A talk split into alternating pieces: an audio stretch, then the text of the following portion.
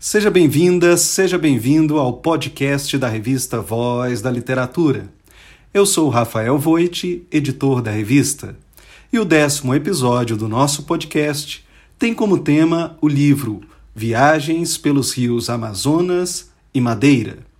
Relato de pouco mais de 300 páginas, escrito entre 1872 e 1874 pelo britânico Edward Davis Matthews e recém-lançado pela editora Valer, de Manaus. Conta com tradução de Hélio Rocha, professor da Universidade Federal de Rondônia. A edição contém ainda um minucioso estudo introdutório de contextualização da obra, escrito pelo historiador Dante Ribeiro da Fonseca, também professor da Universidade Federal de Rondônia.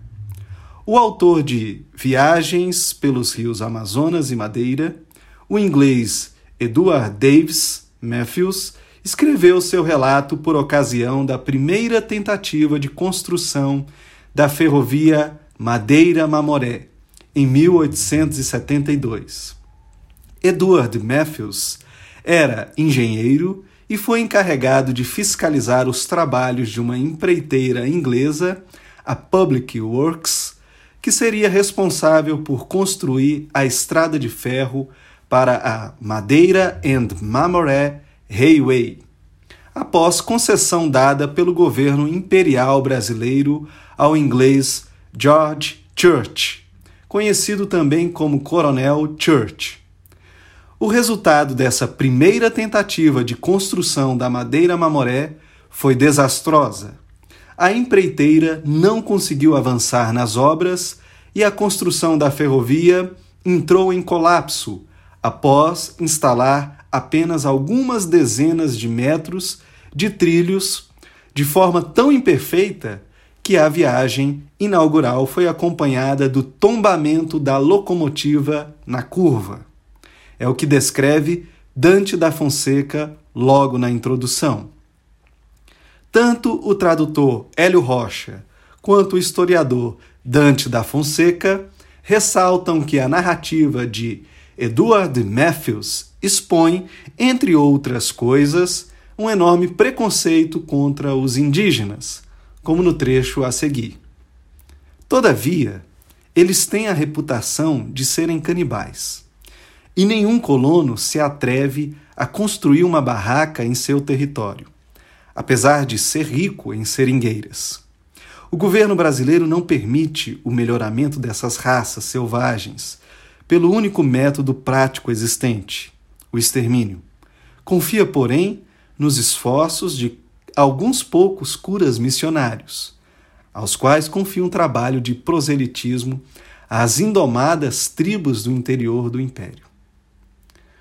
Afora a condenável e repugnante sugestão de extermínio indígena, o relato As Viagens pelos Rios Amazonas e Madeira é um documento histórico para a compreensão da visão e da presença estrangeira sobre a Amazônia. Como os naturalistas do século XIX que passaram pela região amazônica, como Spix e Martius, Humboldt Bates, Agassiz e tantos outros, Matthews, de alguma maneira, pretende inventariar tudo que encontra em sua viagem, estudando a hidrografia, a fauna, a flora, descrevendo as cidades e vilas e também dedicando-se a compreender o percurso por onde passaria a estrada de ferro Madeira-Mamoré, bem como as fronteiras amazônicas entre Brasil, Bolívia e Peru. É bom ressaltar que a viagem de Edward Davis Matthews seguiu também pela Bolívia e pelo Peru. Separamos um trecho do texto de Matthews sobre a Madeira Mamoré, no capítulo 5. Acompanhe. Já que a minha intenção neste relato é descrever uma rota de viagem, seria desproposital comentar longamente a importância comercial da ferrovia Madeira-Mamoré.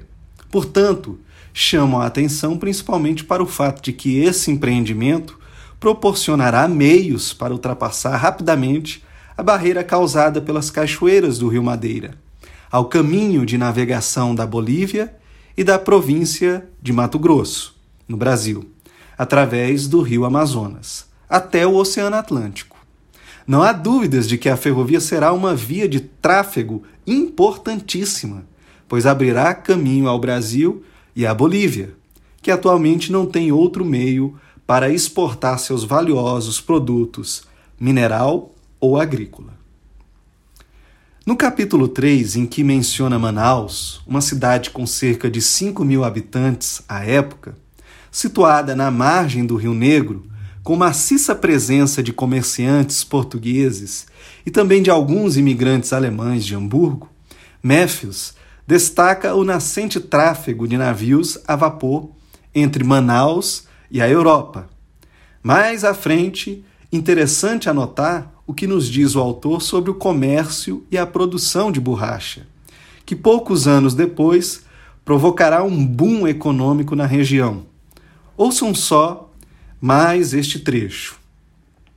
Atualmente, o único comércio de importância no Rio Madeira é a produção de borracha, pois em qualquer uma de suas margens há muitos pés de sifônia elástica, a árvore que produz esse valioso produto.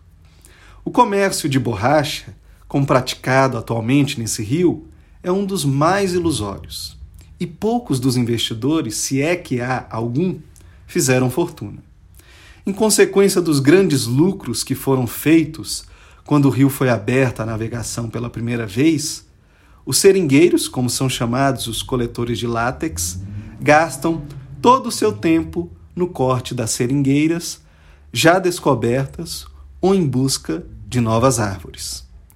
Cabe dizer que este relato de Edward Matthews, até então inédito em língua portuguesa, representa mais uma valiosa fonte de pesquisa a todos que se interessam pela história da Amazônia e do Brasil. Bem, antes de finalizar este episódio, é importante dizer que a construção da estrada de ferro Madeira-Mamoré motivou a escrita de vários livros, incluindo algumas ficções. Deixaremos como nossa dica de leitura deste episódio o romance Med Maria, do escritor Márcio Souza lançado em 1980 e cuja última edição ocorreu pela editora Record. E você já sabe? Para conhecer os mais variados temas da literatura, acesse as matérias da revista pelo site vozdaliteratura.com ou por meio do nosso perfil no Facebook ou no Instagram. Agradecemos por ouvir a Voz da Literatura.